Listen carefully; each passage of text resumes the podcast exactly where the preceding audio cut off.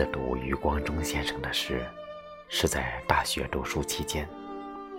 现在已经记不起那诗是从哪里传来的。那时，邓丽君的歌已在大陆悄悄的，也是疯狂的流行起来，属于革命烈火烧不尽，大地春风吹又生的状态。而诗歌毕竟不像歌曲那么容易流传，但一些并非革命色彩的诗歌，也如大石头压着的嫩芽儿，顽强地探出了枝桠。余光中先生的诗，就成为最早伸出来的枝桠。不过，那时我们读余光中先生的诗，并没有像唱邓丽君的歌那样，遭到太多的禁忌，亦或非议。听过人说邓丽君的歌是靡靡之音，是资产阶级情调，但我确实没有听谁说过余光中先生的诗是靡靡之诗，是资产阶级情调。那时我感觉余光中先生的诗怎么写的那么好呀？诗还可以这样写的。估计当时喜欢写诗的青年读到余光中的诗，都会喜欢。那是多么不一样的诗呀！不一样的风格，不一样的情怀，有乡土味，也有海风味，有风月的意境，也带有情伤的凄美。等你，在雨中，在燥红的雨中，蝉声沉落。蛙声升起，一池红颜如鸿雁。在雨中，你来不来，都一样。竟感觉每朵莲都像你。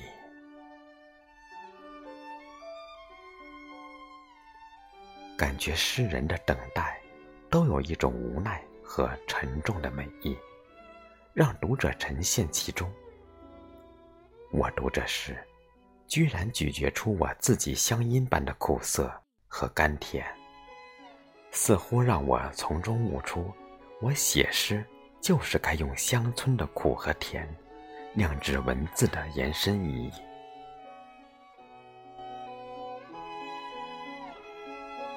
我读中学的时候开始写诗，说是乡村的苦和甜赋予我写诗的冲动。这只是我读了余光中先生的时候的自我解析。其实，我写诗的直接原因，是那个特定时代的特别风尚影响所致。当年，一首著名长诗《理想之歌》，唱响了年轻人激越的豪情。自然，这首诗也就成了好诗的范本。我哪里又逃得出被这首诗冲撞的命运？并被撞入了诗的大门。从那时开始，就几十行、上百行的沉浸在吟唱的豪情里。我以高昂的激情，把革命诗篇从初中写进大学，直到在大学遇到余光中先生的诗，发现诗有不同的颜色。不同的腔调，不同的口味，在余光中先生的诗里，允吸一些音色和霞光，也挺不错。从此，我记住了余光中，特别也记住了余光中的乡愁。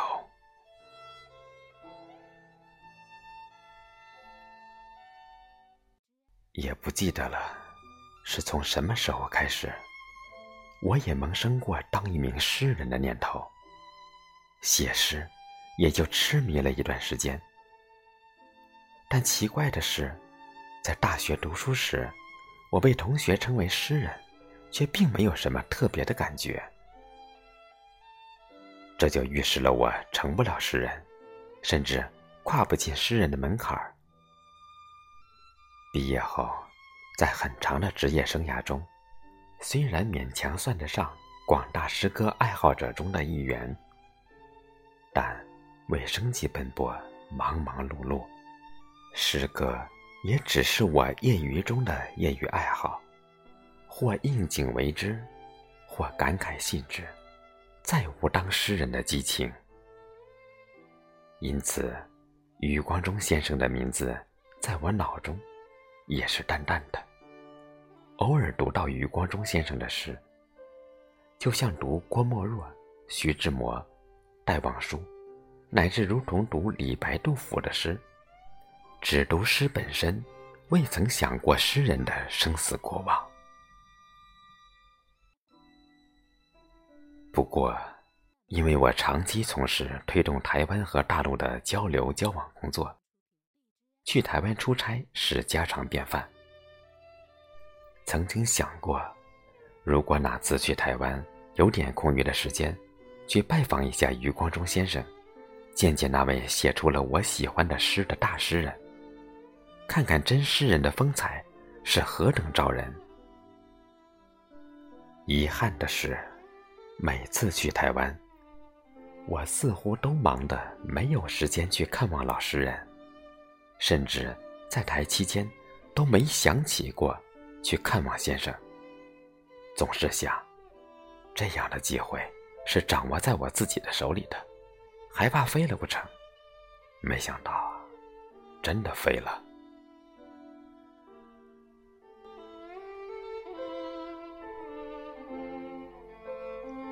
今天，突然看到余光中先生驾鹤西去的消息，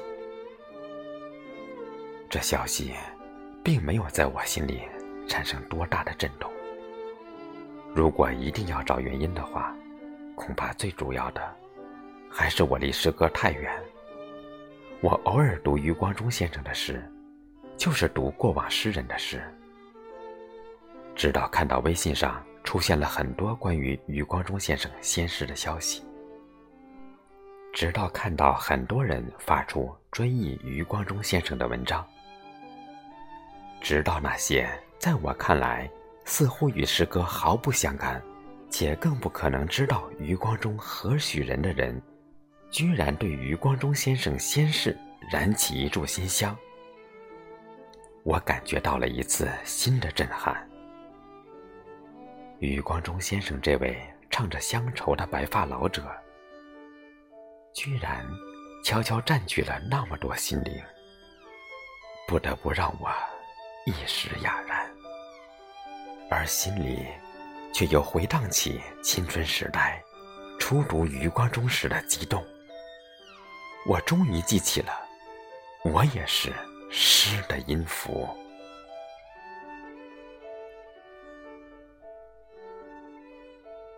诗人已去，乡愁真的不在吗？